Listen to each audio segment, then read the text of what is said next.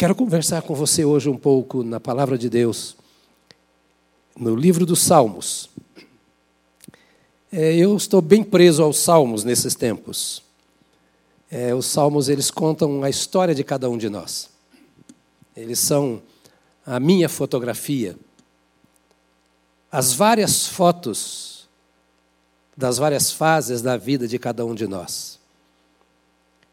Cada escritor de salmo cada poeta, cada oração nesse salmo, cada música desse salmo, seja ela música a ser cantada sem instrumento ou as outras músicas aqui nos salmos que são para serem cantadas com instrumentos. Eles contam parte da nossa vida. As que cantamos aqui nesta manhã, e louvado seja Deus por vocês da música que tem trazido estas mensagens.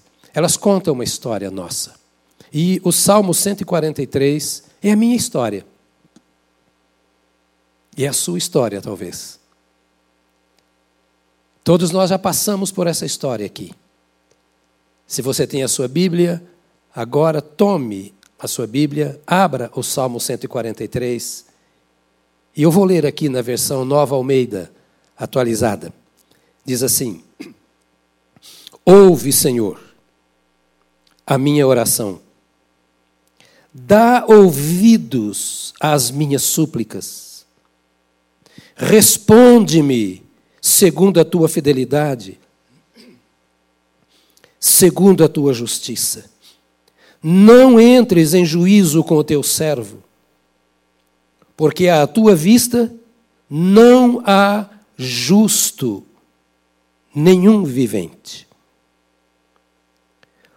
Pois o inimigo tem perseguido a minha alma, tem lançado por terra a minha vida, tem me feito habitar na escuridão como aqueles que morreram há muito tempo.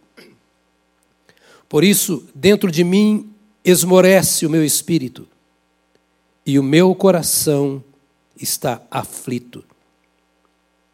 Lembro-me dos dias de outrora penso em todos os teus feitos e medito nas obras das tuas mãos. A ti levanto as mãos. A minha alma anseia por ti como terra sedenta. Senhor, responde-me depressa. O meu espírito desfalece. Não me escondas a tua face, porque eu não para que eu não me torne como os que baixam a cova. Faz-me ouvir pela manhã a tua graça, pois em ti confio. Mostra-me o caminho por onde devo andar, porque em ti, ou a ti, elevo a minha alma. Livra-me, Senhor, dos meus inimigos, pois em ti é que me refugio. Ensina-me a fazer a tua vontade, pois tu és o meu Deus. Que o teu bom espírito me guie por terreno plano. Vivifica-me, Senhor, por amor do teu nome. Por amor da tua justiça, tira minha alma da angústia. E por tua misericórdia, acaba com os meus inimigos e destrói todos os meus adversários, pois eu sou teu servo. Um salmo violento, um salmo pesado, um salmo de momentos difíceis. E eu coloquei aqui como título para a nossa meditação, nesta ocasião, a oração dos filhos de Deus. Exatamente porque esse salmo ele, ele revela, como eu disse, muito daquilo que está no coração dos filhos de Deus. E eu começo a nossa meditação com uma pergunta: O que você faz quando está com sérios problemas? O que você faz quando está enfrentando uma situação para a qual você não encontra forças? Quando você tem problemas que você não gostaria de ter e que são colocados sobre os seus ombros que vêm de fora, com os quais você não pode continuar. Procura justiça, briga com as pessoas, fala mal de quem está causando o problema, enfrenta-os cara a cara, faz esta oração imprecatória que no Novo Testamento aprendemos que não devemos fazer, acaba com esses meus inimigos e destrói. O que você faz quando a alma está aflita? Você se enerva, desiste de tudo, reclama contra Deus? Procura solução com suas próprias mãos. O que a Bíblia está nos dizendo aqui é de alguém, de um homem, de uma pessoa que estava num beco sem saída. Sob a perseguição, sob a mira de inimigos invencíveis. E ele descobriu uma saída, que é a saída de todo homem de Deus e de toda mulher de Deus. Não é a saída do mundo. Porque os filhos de Deus não andam nos caminhos do mundo, mas no caminho de Deus. E a saída que este salmista encontrou se chama oração. Simples assim. Oração. Os filhos de Deus, quando enfrentam problemas, sejam estes problemas resultados do seu erro, ou de perseguição, incompreensão, ameaças externas, não importa qual é o perigo que o filho de Deus enfrenta. O filho de Deus aprende a enfrentar os perigos e os problemas com os seus joelhos dobrados, com as suas mãos levantadas, muitas vezes com lágrimas nos olhos, mas sem ira, com um coração puro, sem vingança, mas com uma prostração diante daquele que ele reconhece ser o Rei e Senhor dos céus e da terra. Que, como o pastor Robério orou hoje aqui, é aquele que tem poder para entrar no inferno, para sacar das mãos do diabo toda a arma, toda a prisão, toda a algema é o único que tem o poder para libertar você dos seus temores, das suas escravidões, das suas lutas, das suas fraquezas. A grande arma que o crente tem é a oração. Como indivíduo e como família, sozinho ou com o cônjuge, em casa ou na igreja na rua ou onde estiver, quando as sombras se abaterem sobre você, não tenha medo, porque você tem o maior de todos os recursos e a maior de todas as armas em uma só palavra: a oração. É a oração dos filhos de Deus que traz a resposta dos céus, que abre os céus, que afugenta os inimigos. É a oração dos filhos de Deus que traz a cura para a nossa alma, para o nosso coração. Mas não é qualquer oração. O que vejo nesse salmista aqui é uma oração sincera. É uma oração sincera. Não era uma reza, mera reza não era o cumprimento de uma obrigação, não era uma liturgia, não era uma ida ao templo, não era um mero cumprimento do dever. Aqui é um coração que se abre na presença do Senhor diante dos sérios problemas. E ele era tão sincero que a primeira coisa que ele faz ao Senhor saber é: eu estou cercado de sérios perigos.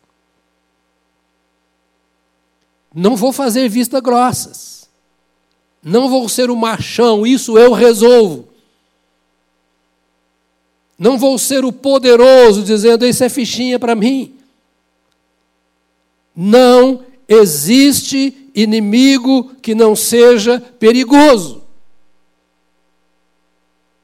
Não há diferença entre um vírus e um câncer.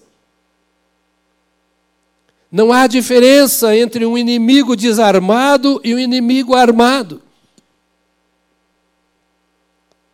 E nós precisamos reconhecer que no mundo em que vivemos, nós estamos cercados de inimigos. no mundo espiritual e também no mundo físico. E nós precisamos ser sinceros diante de Deus quando nós oramos. Não esconder absolutamente nada. No verso 3 ele diz: Pois o inimigo tem perseguido a minha alma.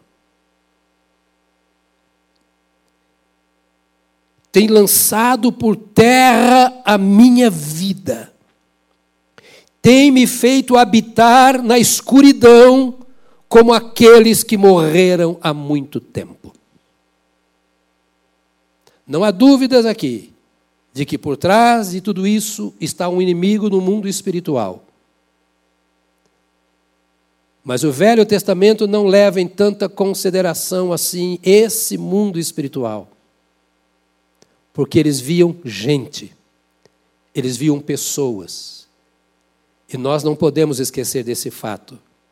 Pessoas são instrumentos de Deus ou instrumentos do maligno. E eu tenho ouvido algumas mensagens que não considero muito sérias, dizendo que nosso inimigo não é o homem, nosso inimigo é o diabo. Se isso fosse verdade, Jesus não teria dito que nós devemos amar os nossos inimigos e orar pelos que nos perseguem. Ninguém ora pelo diabo. Nós oramos por pessoas. Ninguém ama o diabo. Nós amamos pessoas. E Jesus mandou amar os inimigos e orar pelos que nos perseguem. Às vezes, dentro de casa, nós temos inimigos e precisamos ser sinceros diante de Deus.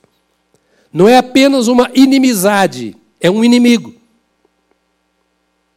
E o salmista agora é sincero na sua oração, dizendo: Senhor, eu estou cercado de pessoas que tentam me atingir, às vezes no trabalho, na escola, na rua, no condomínio, na vizinhança, na família.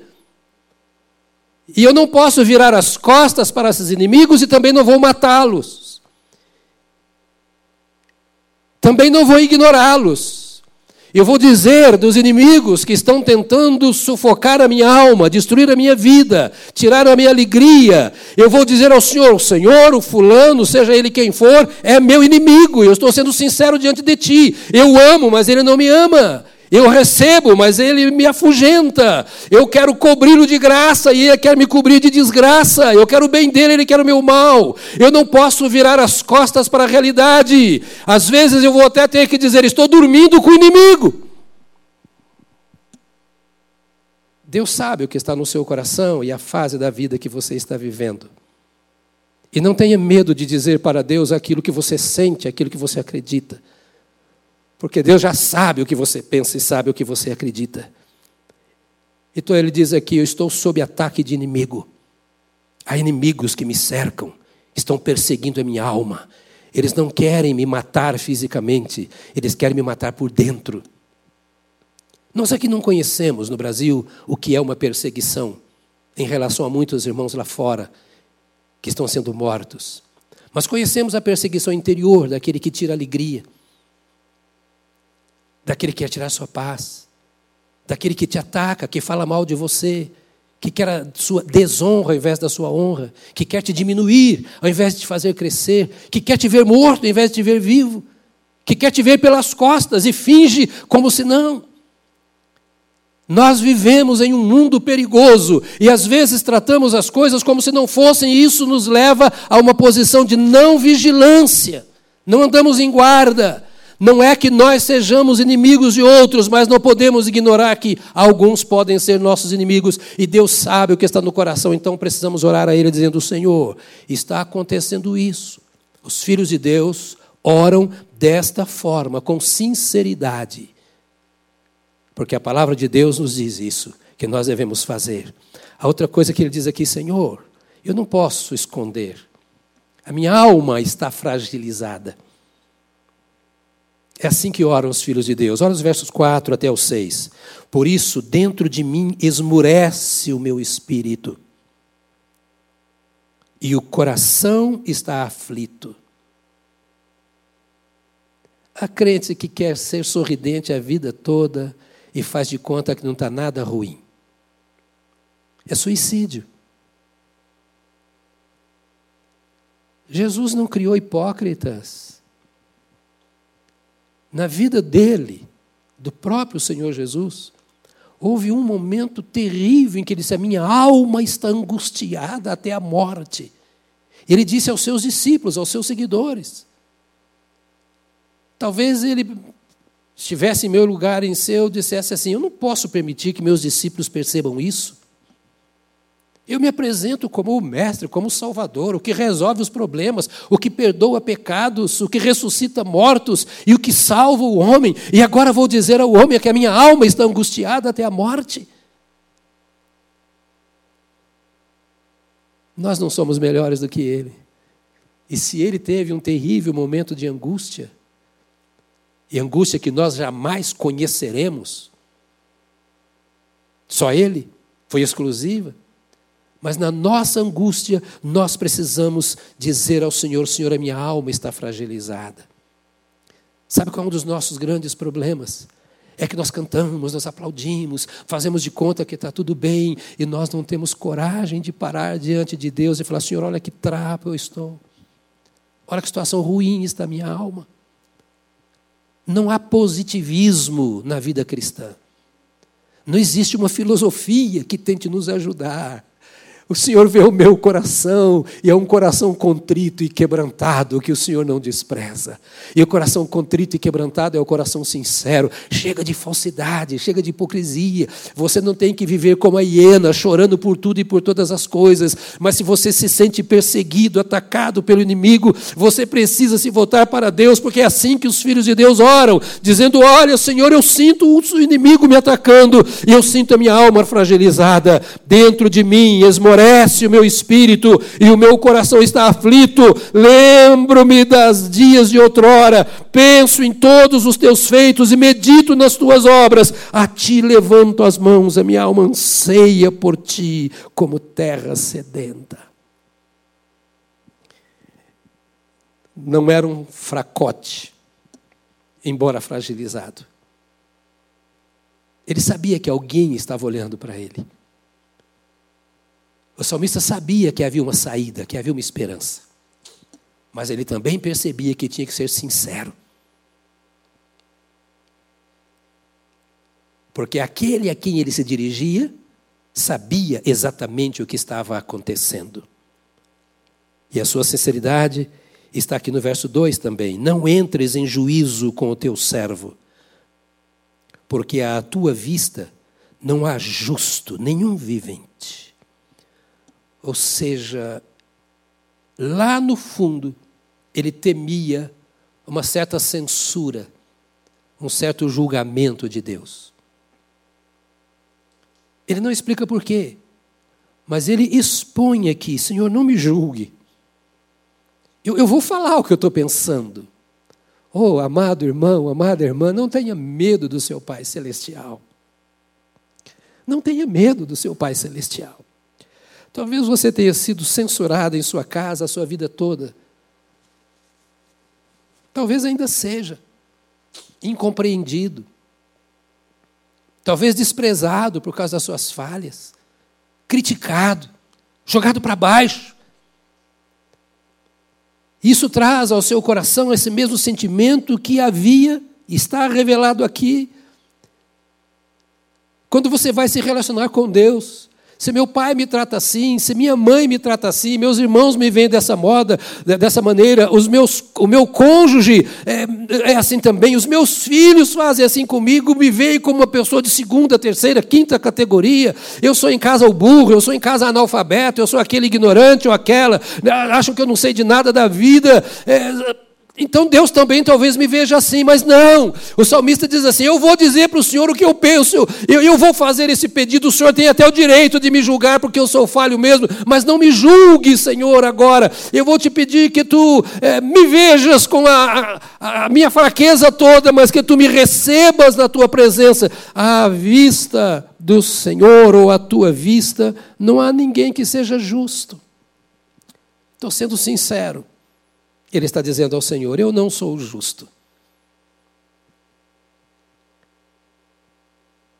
Eu sei que eu erro, eu sei que eu erro, eu sei que eu erro. Eu sei que eu não mereço. Mas eu peço que tu não me julgues quando eu chegue à tua presença, mas que tu me recebas, porque eu tenho um lamento. Há um evangelho triunfalista que tem sido pregado, que você tem tudo, que tudo, tudo, que vai dar tudo certo. E vai dar tudo certo, sim, lá no céu. Aqui você vai ter prejuízos, aqui você vai ter mortes, aqui você vai ter enfermidades, aqui você vai ter vírus, aqui você vai ter desemprego, aqui você vai ter problemas financeiros, aqui você vai ter inimigos, como nós estamos acabando de ver, mas aqui também você tem o Senhor que te conhece e está acima de todas estas coisas, e a sua graça e o seu amor enche os céus e a terra, e tudo isso é em seu favor. Então seja sincero, não esconda o que está em seu coração, porque Deus já sabe. Vomite isso tudo, coloque isso tudo, sabendo que Ele ele está te ouvindo, e arrasgue o seu coração e diga: Senhor, eu vou dizer o que eu penso, e eu quero ouvir a tua voz enquanto eu falo contigo também. A oração dos filhos de Deus, além de ser sincera, deve revelar uma verdadeira humildade. É o que nós vemos aqui nesse salmo. Suplica ele ao Senhor: entra na minha história. Eu já tentei resolver esses problemas e não consegui. Seja ele com o cônjuge, com o filho, com o vizinho, não importa, seja interior. Minha alma está fragilizada e, e, e cada vez pior. Então, agora, Senhor, eu quero aqui é, é, humildemente pedir ao Senhor. Olha para mim. A palavra de Deus nos diz que Deus resiste aos soberbos, mas dá sua graça aos humildes. Ao orgulhoso, Deus resiste. Ou seja, enquanto você for este orgulhoso, eu não posso fazer nada. Enquanto você achar que você é o cara, você vai continuar sendo o cara, mas sozinho. Enquanto o seu coração for duro, conforme os seus conceitos, os seus valores, os seus achumes, Deus não vai poder fazer nada. Porque Deus habita com aquele que é contrito e quebrantado de coração. Deus só trata de cacos. Deus só trata de pedaços.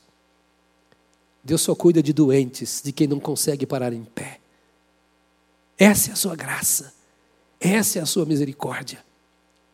Enquanto o homem está se batendo, tentando nadar neste mar de problemas, atravessar a caminhada com suas próprias forças, Deus não pode fazer nada. Mas no momento em que eu entendo que eu estou cercado de inimigos, que eu estou sob ameaças, originadas no mundo espiritual da maldade, nas trevas, no inferno, mas tendo como instrumento os homens que estão às vezes dentro da minha casa ou ao meu redor. Enquanto eu não entender que eu não tenho forças para vencer isso, Deus não pode fazer nada. Mas na hora que eu me humilho diante do Senhor e digo: Senhor, não me julgue, mas me receba e ouça o meu lamento, trata comigo. A humildade faz aquilo que esse moço fez aqui, esse homem fez nesse salmo ela me leva a confessar que só Deus pode me livrar. Que coisa maravilhosa quando eu sei que há alguém por mim. Versos 7 a 9 dizem: Senhor, responde-me depressa, não aguento mais. É você que está aí do outro lado agora me ouvindo e me vendo, talvez assim. Eu não suporto mais o que está acontecendo. Eu vou desistir desse casamento. Eu vou procurar um novo rumo. Não dá mais. Chegou no meu limite. Minha alma está em pedaços. Minha ira cresce.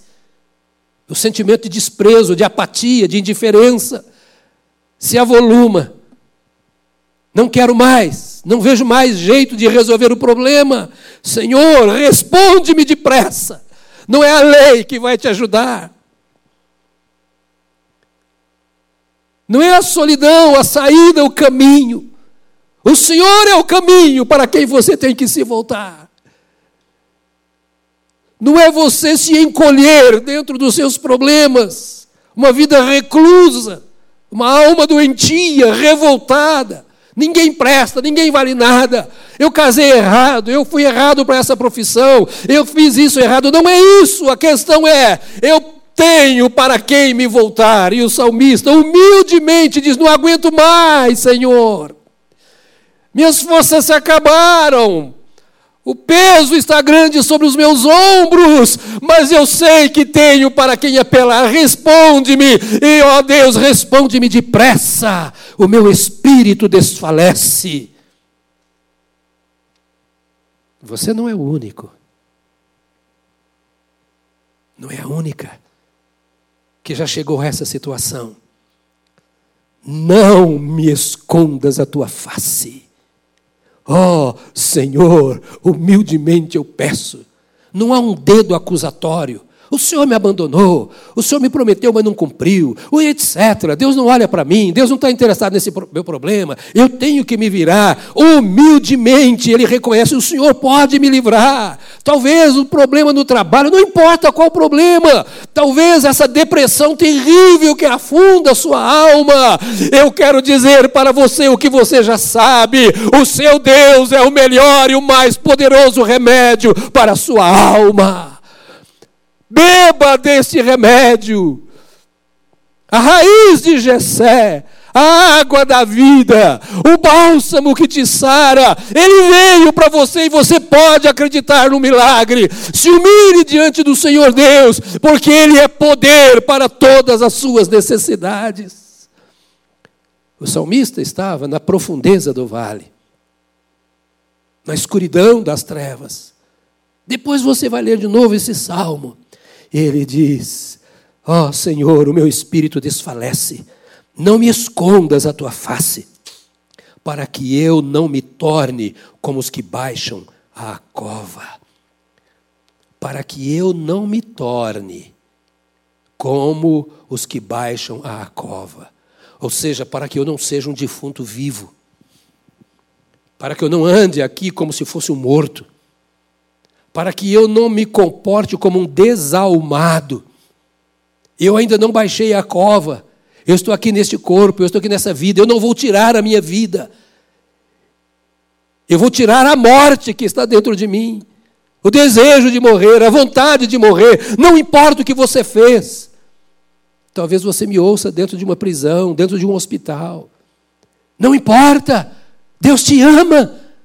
Ele te busca, ele anseia por você. Ele mandou o Filho Jesus Cristo que deu a vida em seu lugar, para que você não viva como se estivesse na cova, mas para que você viva como se estivesse sentado ao lado no trono do Senhor Deus. Humilhe-se diante do Senhor.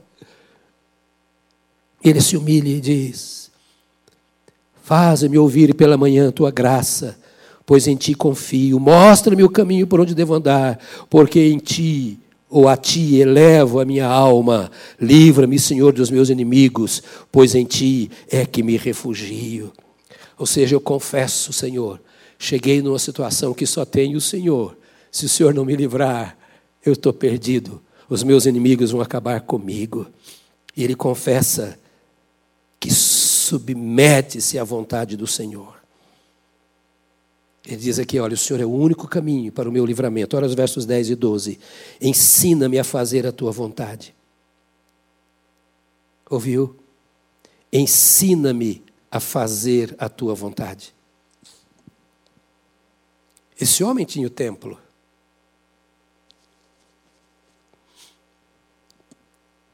Ele tinha toda a instituição do templo. Ele tinha a lei em suas mãos tinha sua formação religiosa, a sua cultura religiosa. Mas ele olha e diz: Senhor, se tu não me ensinares a fazer a tua vontade, você tem a igreja, você tem o pastor, você tem a Bíblia, você tem os ministérios, mas nada dessas coisas é o seu Deus. Se o Espírito de Deus não vivificar o que você ouve, o que eu estou te dizendo agora, no seu coração, não há livramento.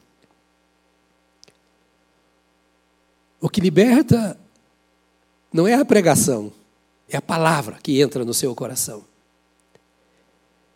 Se esta pregação for apenas um ato religioso, uma formalidade religiosa, um dever da igreja, ela entra como qualquer outra coisa que você ouviu durante a semana na televisão e pode fazer bem ou mal. Mas, se de fato o Senhor ensinar a você a vontade dele, a coisa muda. Você deixa de ser o homem da cova e passa a ser o homem da batalha, da esperança. Então ele ora ao Senhor e diz: Eu não tenho mais nada na minha vida. O único meio que eu tenho de encontrar o livramento é o Senhor. A única saída para mim é o Senhor. E se você está nessa condição, você está na melhor condição que uma pessoa pode se encontrar. Porque não há nada melhor do que depender do Senhor. Ele habita com o contrito e quebrantado de coração. Então, Senhor, livra minha alma, pois tu és o meu Deus não as circunstâncias. Os meus inimigos não são os meus deuses. As minhas conquistas e vitórias também não são. Tu és o meu Deus. Eu sei com quem estou falando, eu sei a quem eu me dirijo. Ainda que eu me encontre no vale da sombra da morte, eu sei que tu, meu Deus, estás comigo.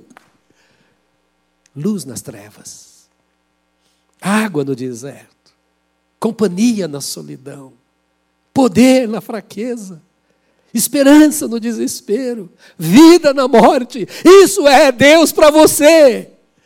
Não é religião, é Deus. A bendita Trindade.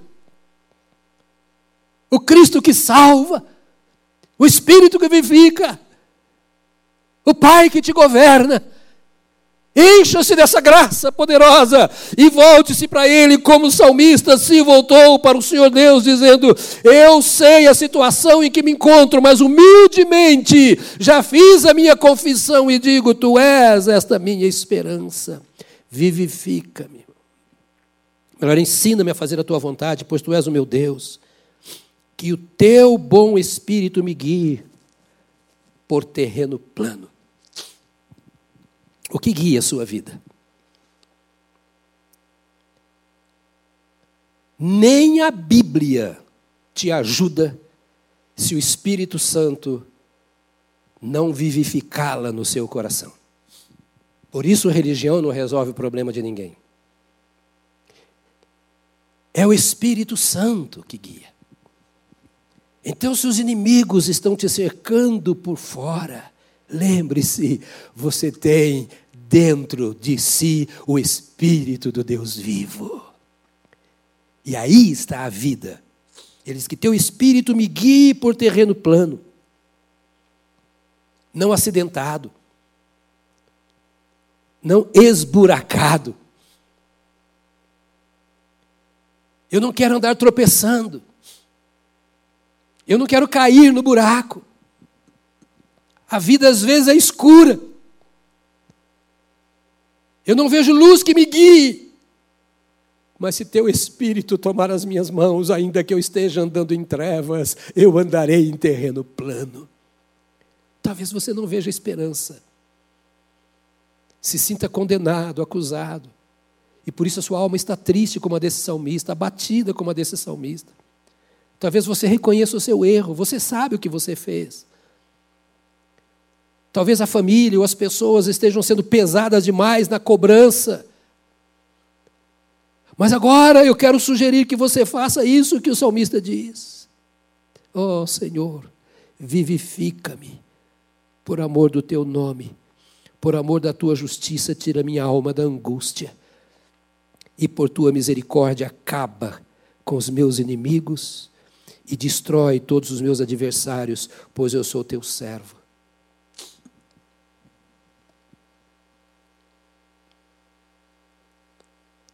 Que terrível oração. E parte dela você não fará. Você não vai orar para que Deus acabe com as pessoas que estão te perseguindo, Porque Jesus mandou amar os inimigos. Porque a palavra de Deus diz que nós não devemos nos vingar a nós mesmos. Porque a palavra de Deus diz que nós devemos orar por aqueles que nos perseguem. Esta é a revelação do Novo Testamento. Ele vem dizer: muda um pouco o aspecto. Você não pode viver na base da lei do talião, olho por olho, dente por dente. Deus te fez ver uma coisa: se você não está fazendo com os outros aquilo que eles estão fazendo com você, é porque a graça de Deus te cobre. Não deseje o mal para os outros, mas se submeta a Deus como esse meio para o seu livramento com humildade, dizendo: Senhor, eu não posso ignorar que os inimigos estão aqui. E se eles estão sendo instruídos por inimigos das trevas, com o poder das trevas, eu quero entregá-los todos nas tuas mãos, que és o justo juiz. Que segundo a tua misericórdia tu julgas a maldade dos homens. Segundo a tua retidão, a tua bondade, a tua justiça. Tu sabes tratar com os homens. Então eu entrego os males que me assolam e todos aqueles que me fazem o mal eu entrego em tuas mãos. E eu me escondo em ti, que és o meu abrigo seguro. Tira-me desse vale escuro. E essa oração sincera que você faz, humilde que você faz, ela é uma confissão. E uma confissão voluntária da sua real condição. Quando você faz uma oração assim, você está simplesmente resumindo, dizendo: Estou orando desta forma porque eu sou teu servo. Se eu não fosse teu servo, não oraria assim. É assim que ele termina. É a última frase do salmo. Se eu não fosse teu servo, eu iria revidar. eu iria tratar na mesma medida. Se eu não fosse teu servo, eu usaria as minhas mãos. Eu usaria o rigor da lei. Mas como eu sou o teu servo, eu vou dar a outra face. Como eu sou o teu servo, eu vou calar a minha boca. Como eu sou teu servo, eu vou depender, depender da justiça daquele que é o meu Senhor. Porque eu entendo que cabe ao meu Senhor cuidar de mim quando eu não posso. Porque se eu for tentar fazer as coisas, eu vou piorar a minha vida e a vida dos outros, eu não vou te honrar. Olha o compromisso gostoso desse salmista com Deus, com a sua alma profundamente ferida com a vida, o seu futuro, quem sabe comprometido. Com doença interior e talvez exterior. E quase que sem esperança, mas mesmo assim ele diz assim: Eu não posso esquecer que sou teu servo. O outro agora já não me convém julgar. Porque se julgar eu vou condená-lo na minha ira. Mas não me convém julgar. Olha como a vida fica diferente, como a, a, a, família fica diferente, como as relações de trabalho ficam diferentes, como a vida cristã fica diferente. Quando, mesmo se sentindo atormentado, perseguido, quando mesmo se sentindo ameaçado, você pode parar diante do Senhor e falar assim: não vou meter a minha mão nesse negócio, agora eu coloco nas mãos do justo juiz a quem eu apelo, porque eu reconheço que eu também sou falho e eu não sei se vou acertar nas minhas decisões, e eu não conheço o plano do Senhor. E por tua misericórdia, acaba com os meus inimigos, destrói todos os meus adversários, ou seja, trata com os que me perseguem, pois eu sou teu servo. Quanto a eles, o Senhor sabe. Deixe-me dizer uma última coisa para você. O servo do Senhor ora com transparência, com simplicidade, com sinceridade. O servo do Senhor ora com humildade. A sua sinceridade está no fato de ele reconhecer que está muito aquém das suas necessidades, das suas possibilidades. Ele não consegue suprir as suas necessidades. Ele não consegue resolver os problemas. Esse é o primeiro aspecto. O crente ora dizendo assim: Isso aqui não dá para eu fazer.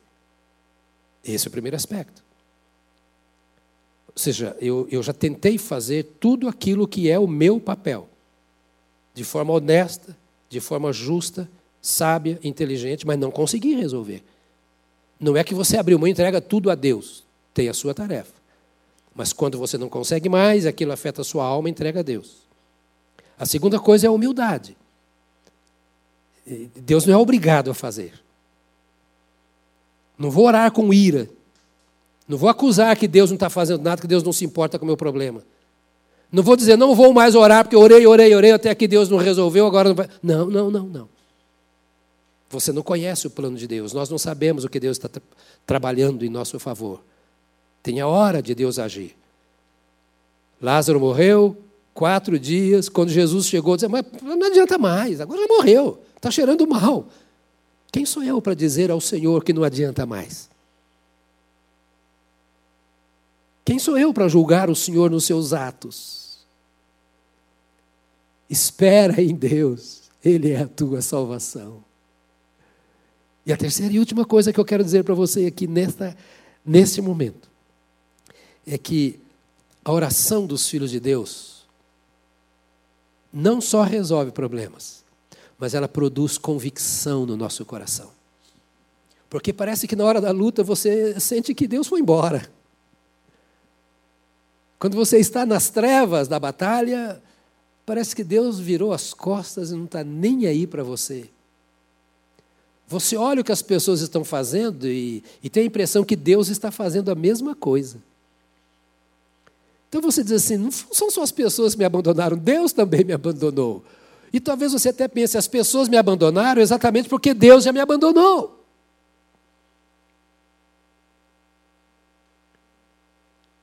E a melhor maneira, se você está sentindo isso, é permanecer em oração.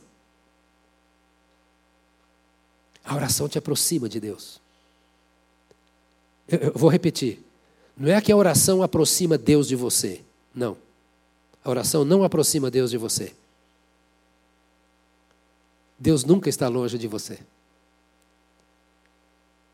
Não importa onde você esteja, não importa que circunstância te colocou onde você está. Deus sempre está aí do seu lado. A oração aproxima você de Deus. Ela abre os seus olhos para você ver a Deus. Ela tira o embaraço da sua alma para que você sinta a presença de Deus. A oração derruba as barreiras que te separam do Senhor. E a única, ouça, a única coisa que derruba as barreiras é a oração. Ela é o poder que Deus te deu. Leia Efésios capítulo 6. Ele é o único poder que Deus te deu para vencer. A Bíblia funciona por meio da oração. O coração contrito e quebrantado, o coração em oração, sabendo que é Deus quem pode, que é Deus quem faz. Então, por isso, ele se inclina diante do Senhor. Então, este é o coração que tem a resposta do Senhor. Então, eu disse, a oração dos filhos de Deus produz convicção. Se você tem dúvidas, ore. Por quê?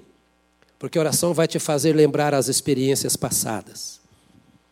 A oração vai te fazer lembrar que Deus já esteve com você, se você pensa que Ele não está agora. Lembro-me dos dias de outrora. Penso em todos os teus feitos e medito nas obras das tuas mãos começou a orar e esqueceu agora do que os inimigos estavam fazendo. As obras do inimigo ficam por terra. Todos os pensamentos que vinham à sua mente por causa daquilo que os inimigos faziam, agora são substituídos pela lembrança dos dias de outrora. Eu já andei com Deus, eu já ouvi a Deus, eu já senti o Senhor Deus, eu já vi Deus resolvendo problemas, eu já fui banhado pela presença de Deus, agora não estou sendo, mas já fui, e se já fui, eu posso voltar a ser. A oração lembra as experiências do passado. Talvez você esteja desviado, ferido por tanta gente, etc. O que Deus tem a ver com isso? Lembra o seu passado e volte para o Senhor. Volta para o Senhor. A hora que ele se lembrou disso, as convicções foram se consolidando. A oração renova a esperança em Deus. A oração renova a dependência em Deus. Deixa eu te dizer uma coisa. Indispensável. Indispensável. Quando você para de orar, você para de lembrar dos feitos de Deus. Você deixa de se alegrar no que Deus fez por você, pelos outros, ou no que Deus está fazendo pelos outros. Mas quando ele volta para o Senhor, agora diz assim: A ti levanto as minhas mãos. É, Senhor, eu sei que o momento está difícil, mas não vou levantar as minhas mãos contra os outros. Não vou usar as minhas mãos para ferir a mim mesmo eu levanto as minhas mãos a Ti. Isso significa ainda há esperança. Eu me rendo. Eu sei que há esperança. Eu renovo essa esperança ao levantar as minhas mãos. Esse levantar de mãos significa dependência. Ou seja, não tenho mais o que fazer, mas eu sei que tu me vês. Talvez você esteja prostrado, emocional, espiritualmente prostrado. Levante as suas mãos agora. Para de meditar nas coisas ruins. Para de se alimentar daquilo que te fez mal. Não acuse a ninguém mais, nem a si mesmo. Não fale das suas fraquezas. Não curta essas coisas. Mas lembrando-se dos dias do passado em que Deus já agiu e de tanta coisa que você Deus fazendo na vida dos outros, levante as suas mãos e renove essa esperança, renove essa dependência de Deus. Essa oração vai aumentar a sua aspiração por Deus. O salmista diz assim: A minha alma anseia por ti, como terra sedenta. Enquanto confessa os problemas, enquanto joga todos esses lixos, enquanto reconhece a realidade dos inimigos te, te atacando, você pode também levantar aos céus as suas mãos em oração, sabendo que a oração faz isso, ela aumenta o seu desejo por Deus, a sua fome por Deus. Quanto mais você ora, mais você vai querer ter comunhão com Deus. Quanto mais você ora, mais você vai sentir, porque a oração é um diálogo com o Senhor. Quanto mais você ora, mais você vai sentir, exatamente sentir. Eu sei que muitos pregam que não deve se falar em sentir. Nós não vivemos do que sentimos, mas nós sabemos que quando nós falamos com Deus, Deus vem e Deus nos visita e nós sentimos a presença do Senhor e nós percebemos o toque do Senhor que vem para quebrar as algemas e para nos trazer um novo ar, para aliviar o peso que está no nosso interior. Então ele diz: a minha alma anseia por ti como terra sedenta. Não se alimente da vingança.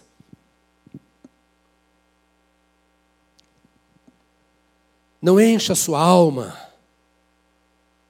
do desejo de revidar, de tomar decisão segundo os seus próprios interesses, ou sua força, o seu poder. Eu posso, você vai ver, você me paga, eu vou fazer. Não.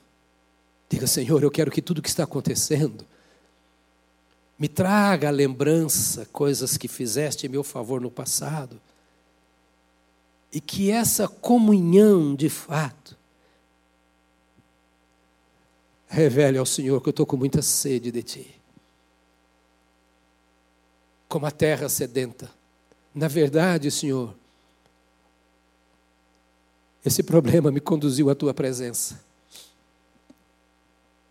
Ouça, todas, todas, todas, todas as coisas contribuem para o bem daqueles que amam a Deus, até os problemas.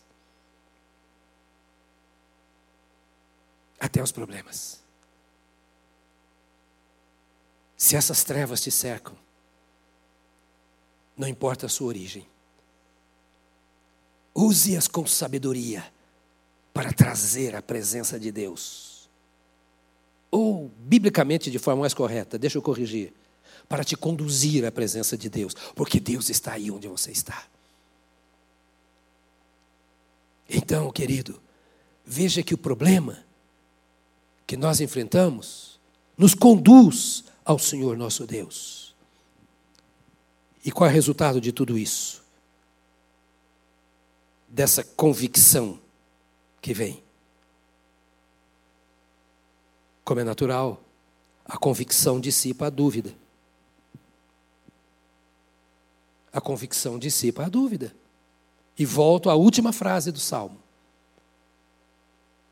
Ele falava do inimigo, ele falava das trevas, ele falava do problema, de repente ele termina o salmo assim: Eu sou teu servo. Eu sou teu servo. Aleluia! Eu sou teu servo. Não deixei de, ter, de ser teu servo por causa dos problemas. Os problemas me trouxeram a dor. Mas quando eu me volto ao Senhor em oração, como um total dependente de Ti, eu descubro a verdade dos fatos. Acima de tudo o que acontece comigo, acima de todos os ataques, mais importante do que todos os problemas, e mais forte do que o poder do diabo está uma realidade: eu sou teu servo. Jesus veio fazer servos de Deus. É isso que Jesus veio fazer, porque ele se fez servo de Deus em nosso benefício. Para que nós sejamos servos de Deus em benefício dos outros. O filho carregou a cruz como o mais miserável de todos os servos porque era o servo rejeitado do império ou pelo império que era crucificado. E Jesus sofreu a rejeição que era minha, da parte de Deus.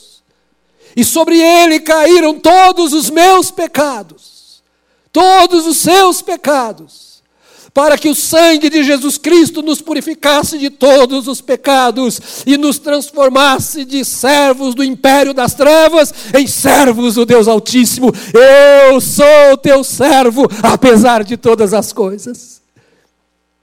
A oração renova esta visão do seu coração e transforma você num gigante espiritual. Então, a título de conclusão, quero dizer que esse texto nos ensina que os filhos de Deus podem passar por pressões, por problemas, por angústias. Sim, os filhos de Deus podem passar por situações seríssimas que atingem em cheio a sua alma.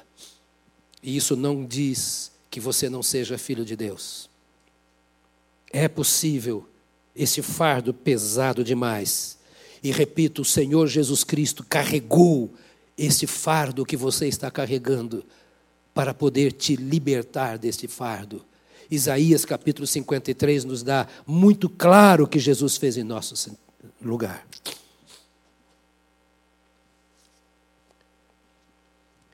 O texto nos ensina que nesses momentos que o salmista viveu e que nós vivemos, nós podemos ser tomados por medos e dúvidas medos e dúvidas. Medo do inimigo e dúvidas com relação a Deus. A nossa fraqueza nos faz ter medo de inimigo E muitas vezes dúvidas: será que Deus está vendo? Será que Deus se importa? E se você está passando por isso, saiba que isso é natural. Se você está passando por isso, lembre-se que você é gente, que você é humano. E que é exatamente esse medo do inimigo e essas dúvidas que deve ser o caminho a te conduzir de volta a dizer: eu não preciso ter medo do inimigo, eu só preciso vigiar. E eu não preciso ter dúvidas com relação a Deus, eu só preciso crer. E esse texto nos ensina também que a oração sincera, a oração humilde, é a poderosa saída. A oração sincera e humilde é a poderosa saída que resolve o problema e fortalece a convicção. É essa oração que me faz dizer: Eu sou teu servo e não do meu inimigo. Eu me coloco debaixo da tua cobertura. Nós vamos cantar juntos. E depois que cantarmos, eu quero orar com você. Pode ser?